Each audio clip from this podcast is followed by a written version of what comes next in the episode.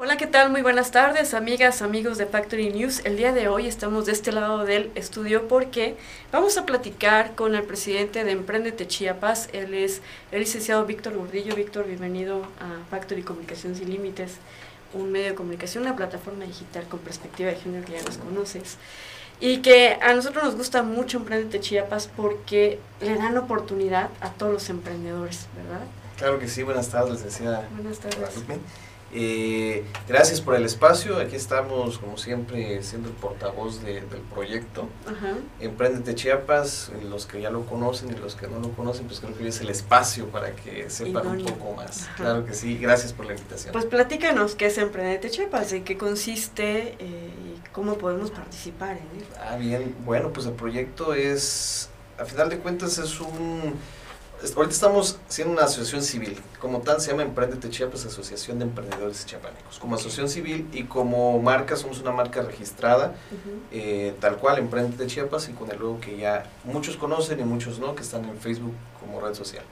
Eh, nos dedicamos a hacer eh, el vínculo para los emprendedores entre empresarios, quizás sus proveedores e inclusive con instancias ya sea de gobierno o sean privadas. Somos, por así decirlo, el vínculo. También somos parte de la preparación para ellos, la profesionalización e inclusive hasta impulsarlos y no dejar caer al emprendedor. Un lema que usamos es eh, hashtag consume local. Tratamos de que se reactive la parte económica. de la- Oye, pero Emprendete Chiapas tiene esta, esta parte en la que, porque habemos muchísimos emprendedores y pensamos que poner un negocio es muy fácil y a veces quebramos. Ha- Habemos quienes tienen muchis- tenemos muchísimo éxito, pero habemos quienes quebramos por desconocimiento. Emprendete Chiapas también capacita. Sí, dice por ahí, hay una frase eh, que el éxito no es alcanzar como tal lo que nos proponemos, sino el éxito es estar todos los días intentándolo y no dejarnos caer. Entonces, el emprendedor, muchas veces no sabemos a lo que nos afrontamos cuando decidimos emprender, a veces creemos que todos los días van a ser buenos Ajá. y no, o sea, hay, hay, por lo regular, y me atrevo a decirlo, hay más días malos que buenos. Entonces, cuando tengamos días buenos, de emprendedor a emprendedor, lo puedo decir, hay que disfrutarlos, hay que disfrutarlos y estar preparados para cuando vengan los, los días malos. Ay, como la pandemia, ¿verdad? Luego hay cosas que se salen de nuestras manos. Son cosas que, que- exacto, que ya no están en nuestras manos, es parte de, del contexto en el que estamos. Ujú. Entonces siempre hay que estar preparados y si no podemos eh, mantener esa parte y mantenernos fuertes ante las adversidades, por eso estamos en Emprendete, por eso se crea Emprendete hace un año, exactamente un año y diez meses, Ujú. para poder apoyarlos y respaldarlos en lo que podamos. Oye, para un año, diez meses, porque los hemos acompañado como Sí. medio de comunicación, hemos estado en la colonia Miguel Alemán, Ujú. en donde tienen como tres, tres exposiciones o dos al año, no sé si... Eh, tratamos bien. de que sea una fuerte y una un poquito más, eh, digamos así, más tranquila, Ajá. para no hacer el alboroto de, de la sociedad, porque al final de cuentas estamos en un espacio público. Claro, sí, pero eh, me acuerdo que empezaron con poquitos y ya el, el último acompañamiento que les dimos ya llenaron el, el parque de la colonia Miguel Alemán, ya dieron toda la vuelta con todos los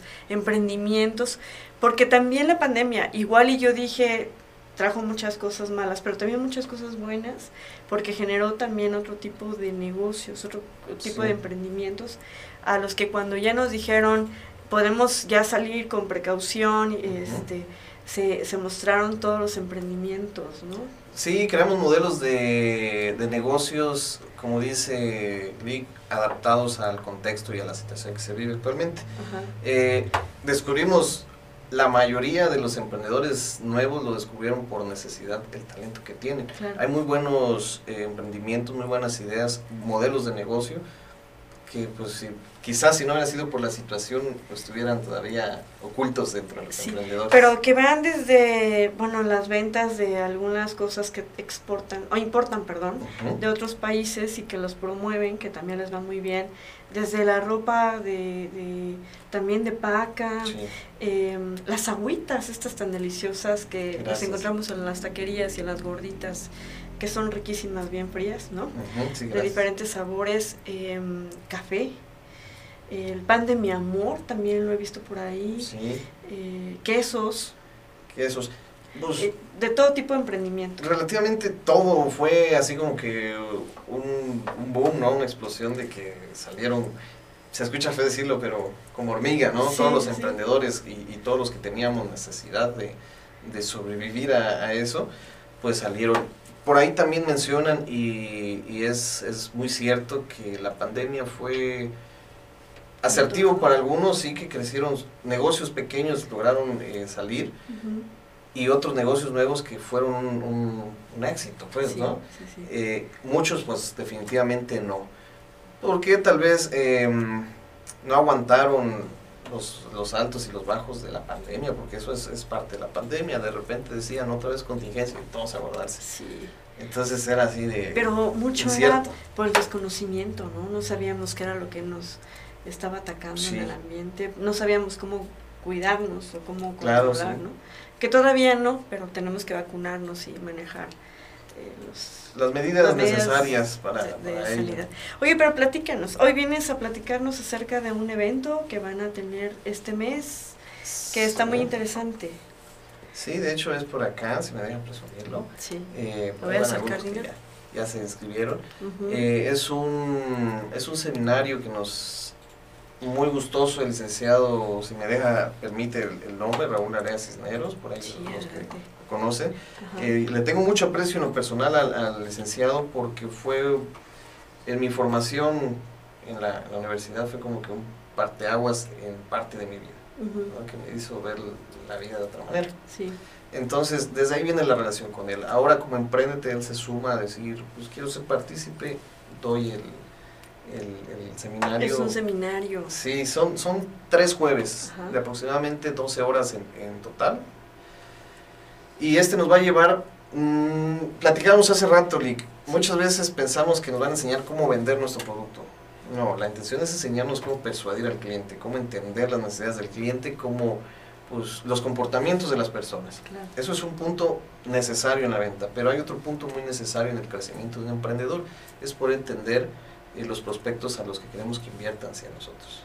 Un inversionista, inclusive la parte de solicitar quizás algún impulso económico por parte del sector gubernamental o sector privado, Sí. poder entender y lidiar con esas partes, cerrar negociaciones.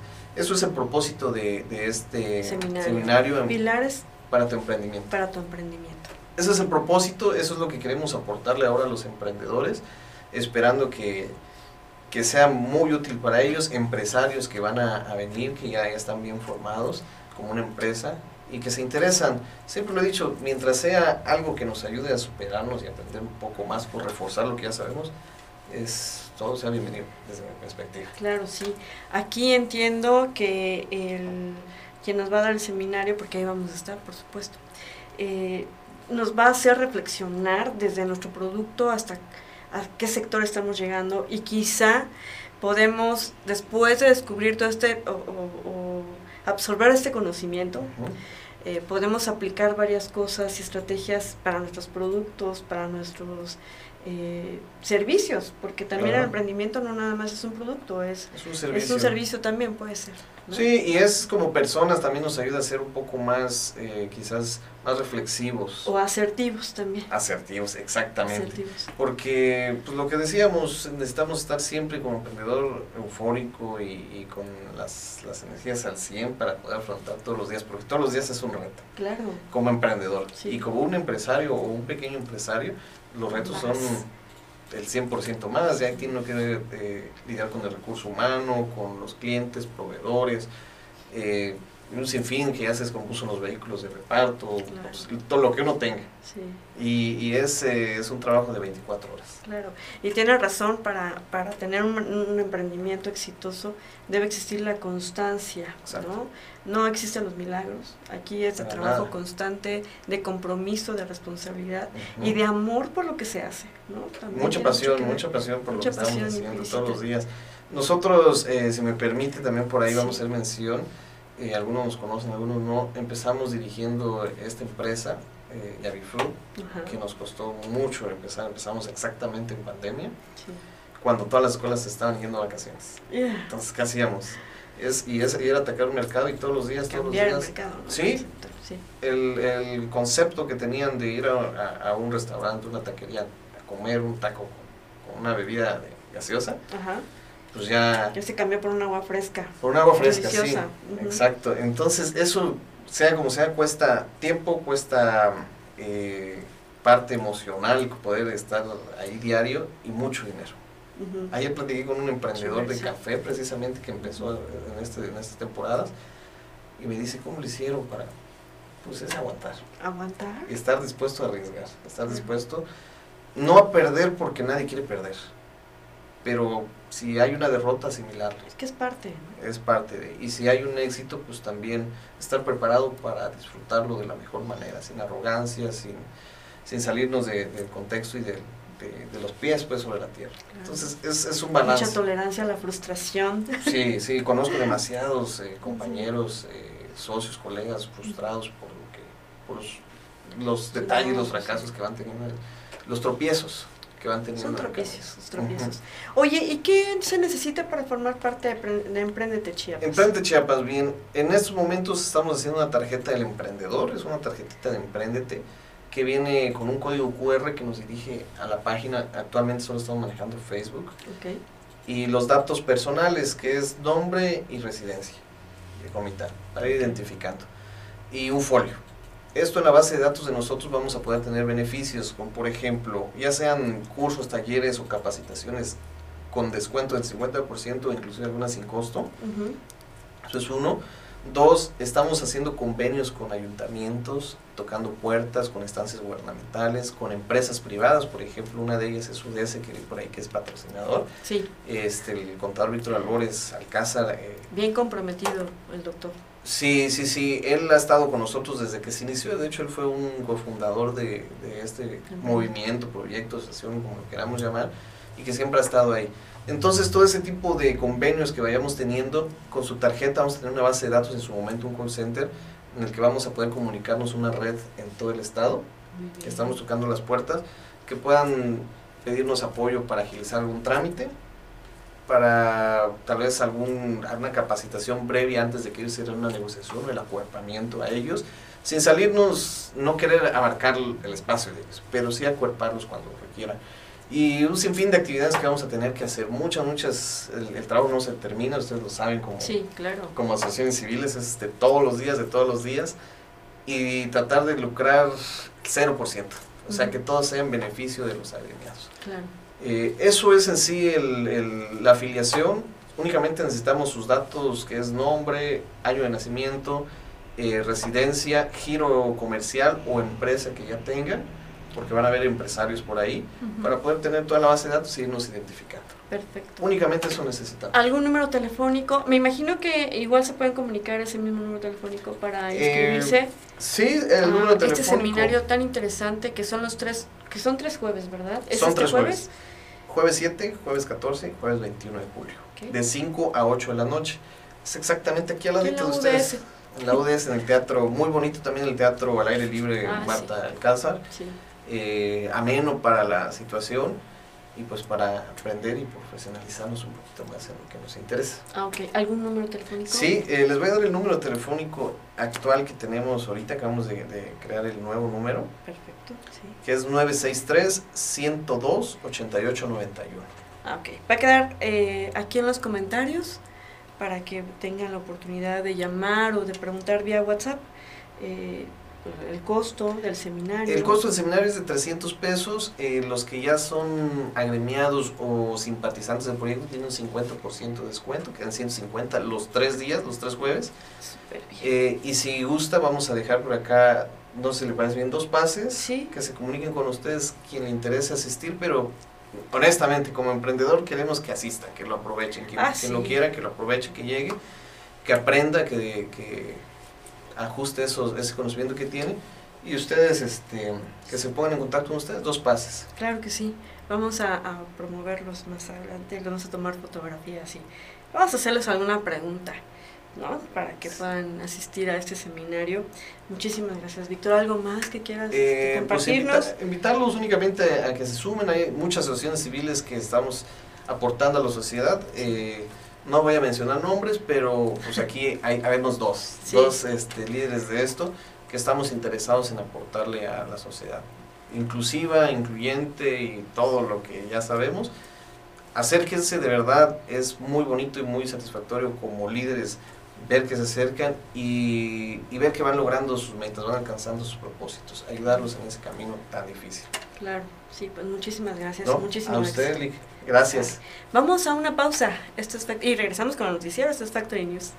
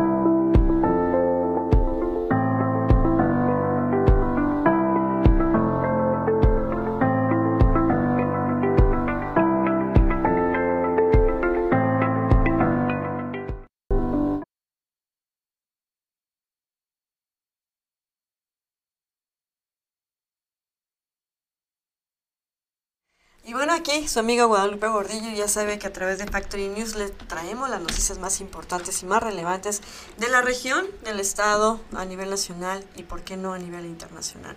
El día de hoy ya sabe que es martes 5 de julio del 2022 ¿Y cómo está el clima? Vamos a ver cómo está el clima.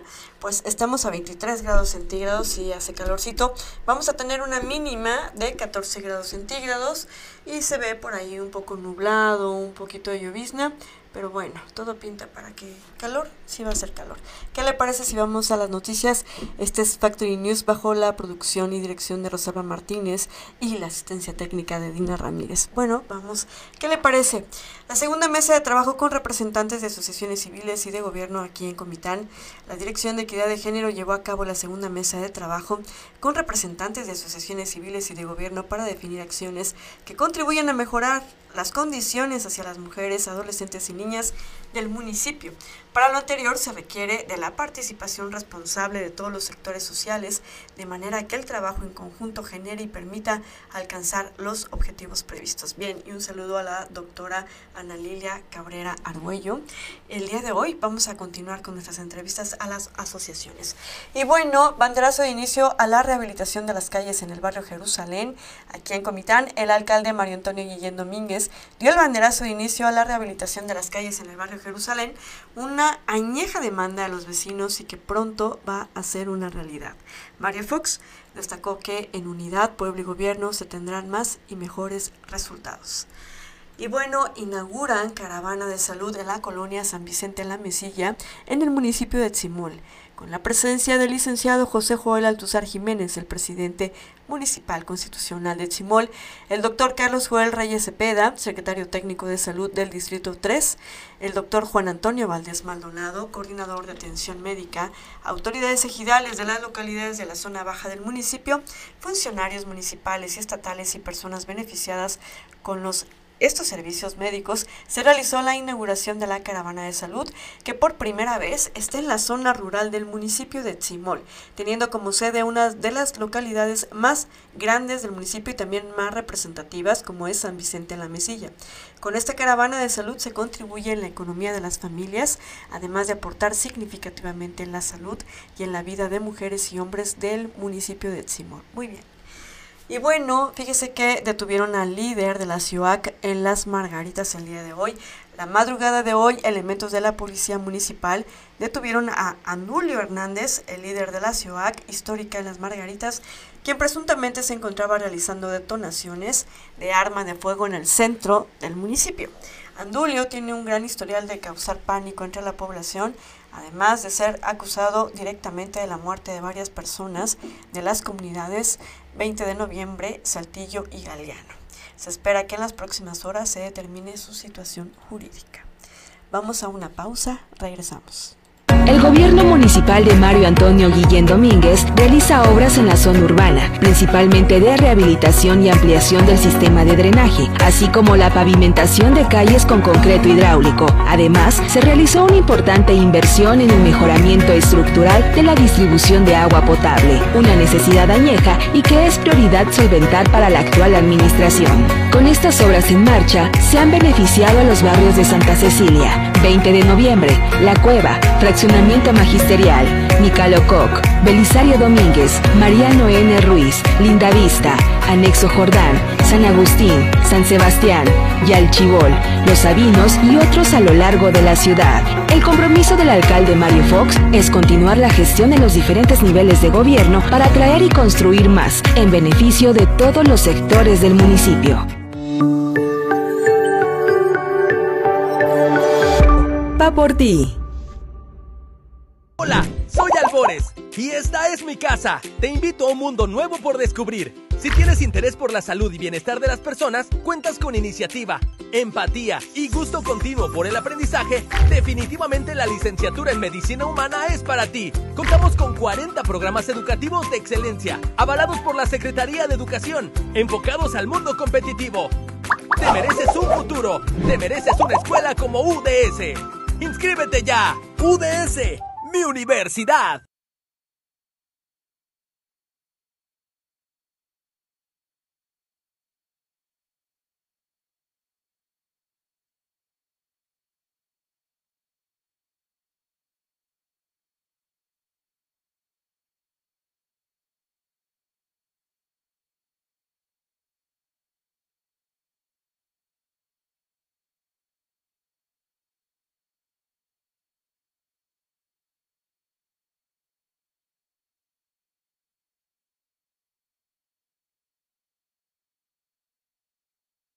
Tengan dos o más años sin hacerse esta mastografía.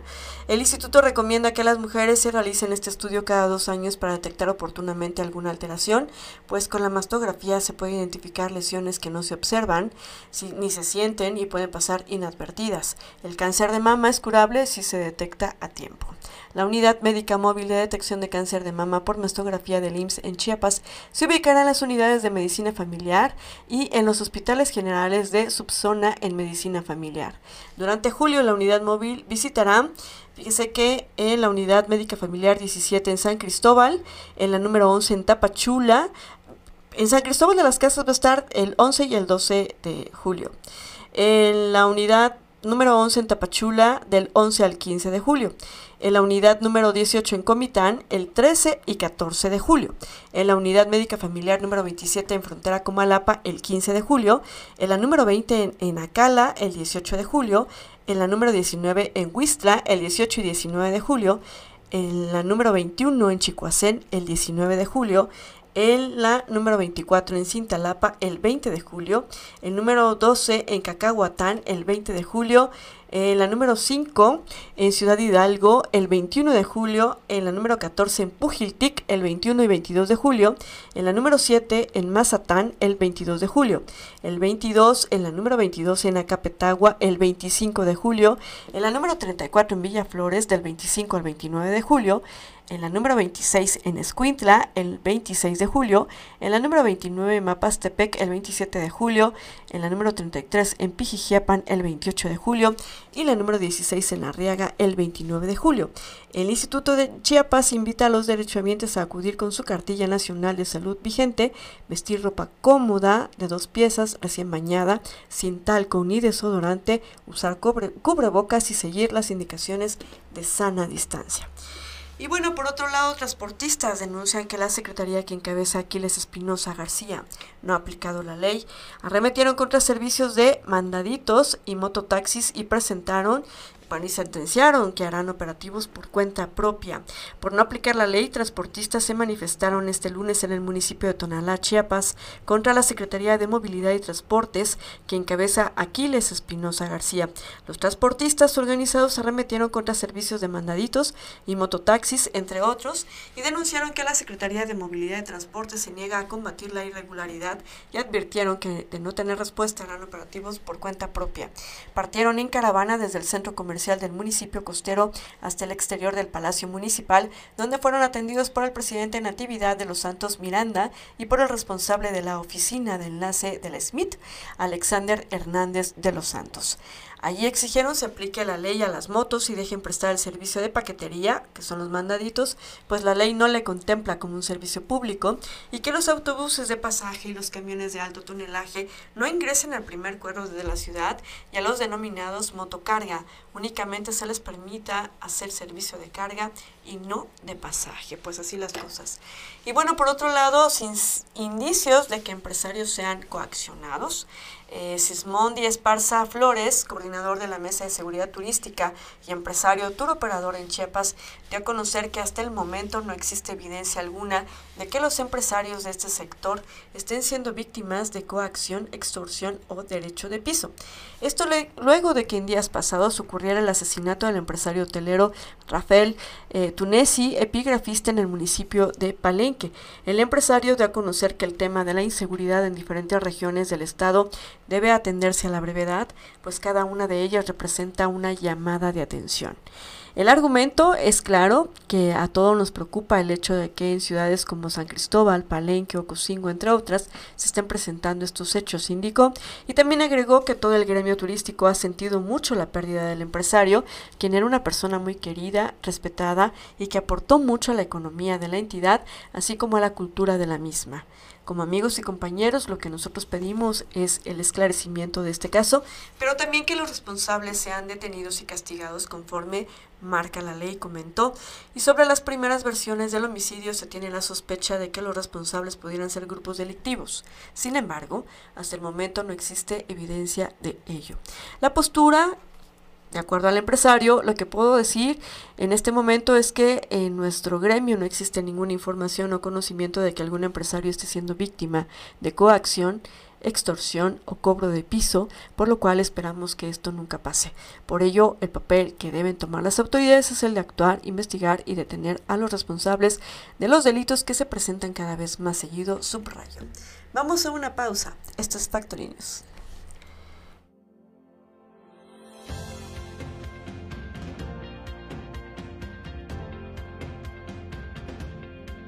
En este momento yo felicito al presidente municipal que es el primero que nos visita al inicio de una obra. Pues nos encontramos hoy con ustedes aquí en el ejido El Vergelito de la microrregión Cañada Tojolabal para que realicemos juntos el banderazo de la rehabilitación de calles dentro de Sur. Una obra que ustedes priorizaron mediante el Copladen y que lo hemos dicho claro desde el primer día de nuestro gobierno, que aquí el pueblo manda y el gobierno obedece. Y es lo que estamos haciendo. Ustedes priorizaron su obra, ustedes nos pidieron cuál es la primera necesidad que tienen ahora y es por eso que estamos aquí con ustedes para que festejemos, para que celebremos juntos este inicio de obra. Enhorabuena compañeras y compañeros. Muchísimas gracias y estamos a sus órdenes. Honorable Ayuntamiento Municipal 2021-2024, por el bienestar de nuestro pueblo. agradecemos sobre todo su presencia, licenciado. Habla bien de usted, presidente, con sus obras, compromisos, nos da confianza. La verdad nos da mucha confianza y hoy le agradecemos el comienzo de una obra muy importante, la construcción de la, de la calle Olivos en pavimentación de concreto hidráulico. Bienvenido, presidente, licenciado Mario Antonio Guillén Domínguez. Muchísimas gracias. Hace dos meses estuvimos recorriendo las calles de Jerusalén. Escuchamos sus necesidades que ellos tienen. Y hoy estamos dando el banderazo del inicio de una de las calles que más necesita pavimentación. Seguimos trabajando por el desarrollo comitante, porque un vaquero es tan bueno como su palabra. Señor Fox. Con el señor Fox se nota la diferencia. Y bueno, sumas, suman más de 2.200 médicos especialistas contratados en primera ronda de la Jornada Nacional de, de, Reclutamiento. Y bueno, así lo dijo el director general del Seguro Social, Zoe Robledo, ya que informó que al cierre de la primera ronda se continúa con vacantes de las principales especialidades. Señaló también que de 4.494 acreditados, 2.241 médicos continuarán en dos rondas.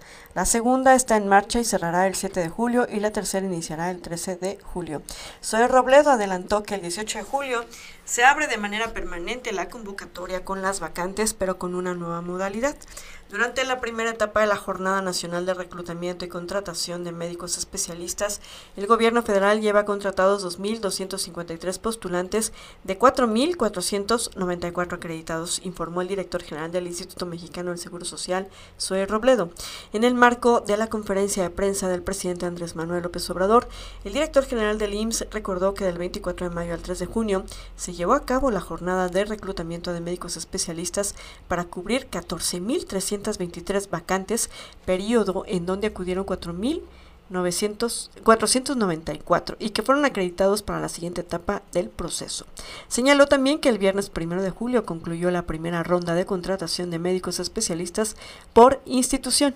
Los gobiernos de los estados agregados en el Instituto de Salud para el Bienestar, el INSABI, contrataron a 1.188, el IMSS a 702, el Instituto de Seguridad y Servicios Sociales para los Trabajadores del Estado, es decir, el ISTE 202, Petróleos Mexicanos, Pemex 31, IMSS Bienestar 119 y los Institutos Nacionales 11. Es decir, es un total de 2.000 253 especialistas que ya fueron contratados, dijo Zoe Robledo. El titular del Seguro Social explicó también que aún se requieren de médicos especialistas y que al cierre de la primera ronda se continúa con vacantes de las principales especialidades.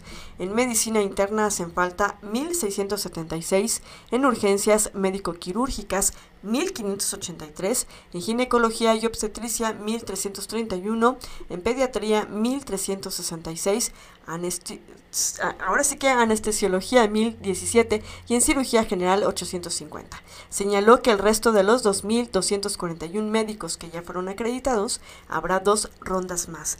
La segunda ronda está en marcha y cerrará el 7 de julio y la tercera iniciará el próximo 13 de julio. Y una vez concluidas estas dos etapas más, la intención es lograr contratar al mayor número de médicos especialistas, subrayó Zoe Robledo. El director, también general del IMSS, destacó que el 18 de julio se abre de manera permanente la convocatoria con las vacantes, pero con una nueva modalidad, a partir de que un médico pueda acreditar su cédula, todos los datos que necesitan y haga de su conocimiento su interés por una de las vacantes. Entonces, él será el primero en tener la oportunidad de seguir el procedimiento hasta su contratación, indicó. Y bueno, eh, pues seguimos a nivel nacional.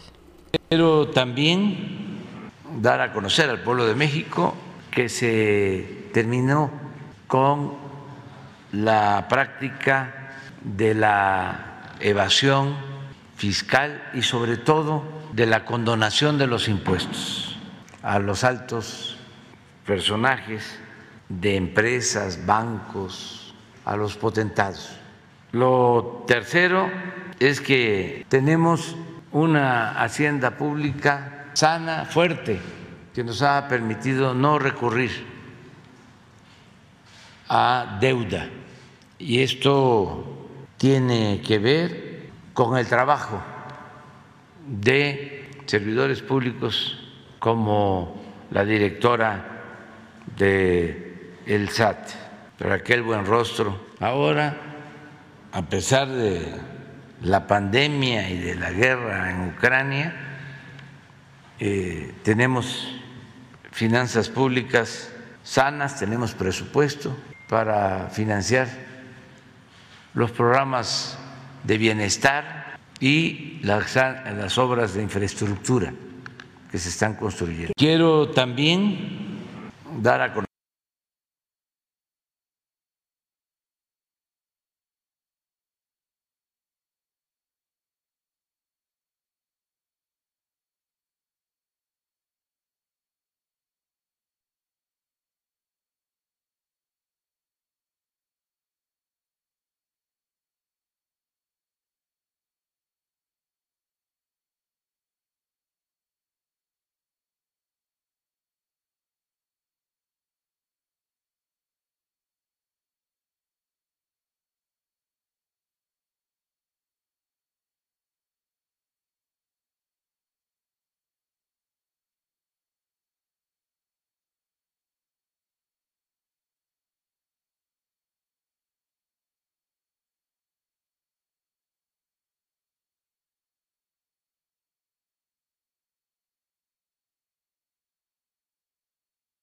que la recaudación de grandes contribuyentes nos da para otro rato más, dijo la funcionaria ayer en la conferencia matutina del Palacio Nacional.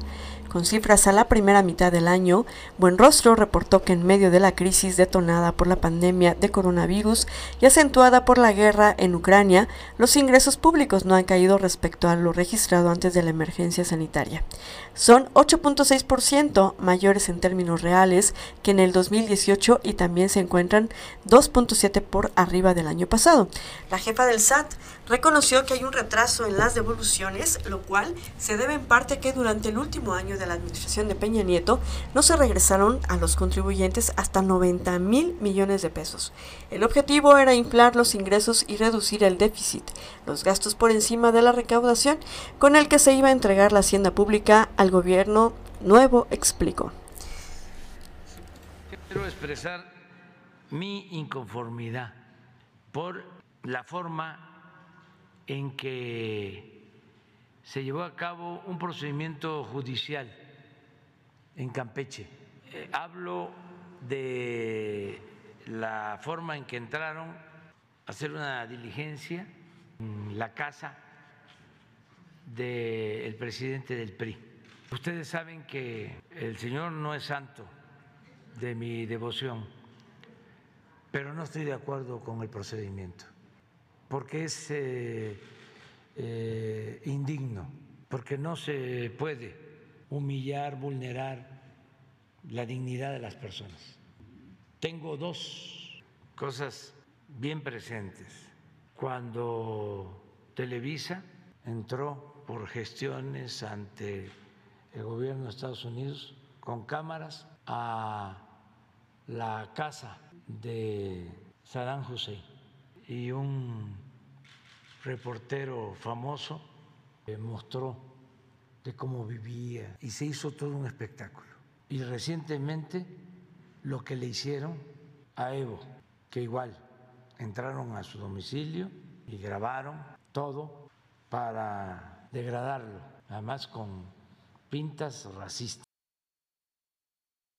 Bueno, no estoy de acuerdo, dijo el presidente Andrés Manuel López Obrador, criticó el cateo que la Fiscalía General del Estado de Campeche realizó en el domicilio de Alejandro Moreno, el presidente nacional del Partido Revolucionario Institucional, y dijo no estar de acuerdo, tal como lo escuchamos.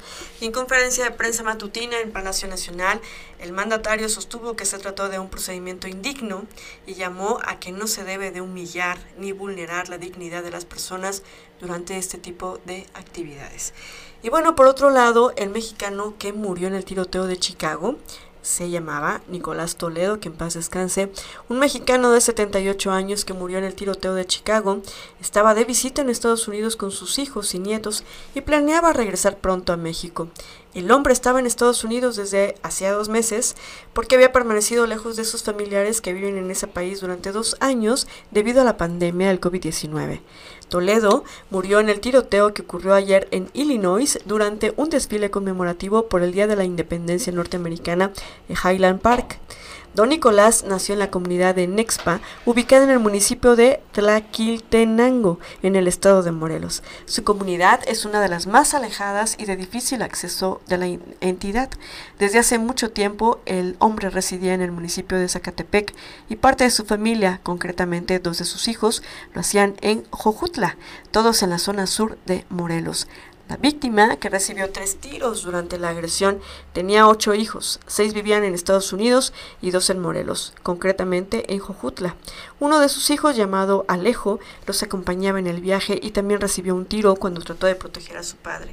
Las autoridades estatales se comunicaron con un hijo de Nicolás para expresar a nombre del gobierno de Morelos sus condolencias y brindarles todo el apoyo necesario, ya que es deseo de la familia repatriar el cuerpo.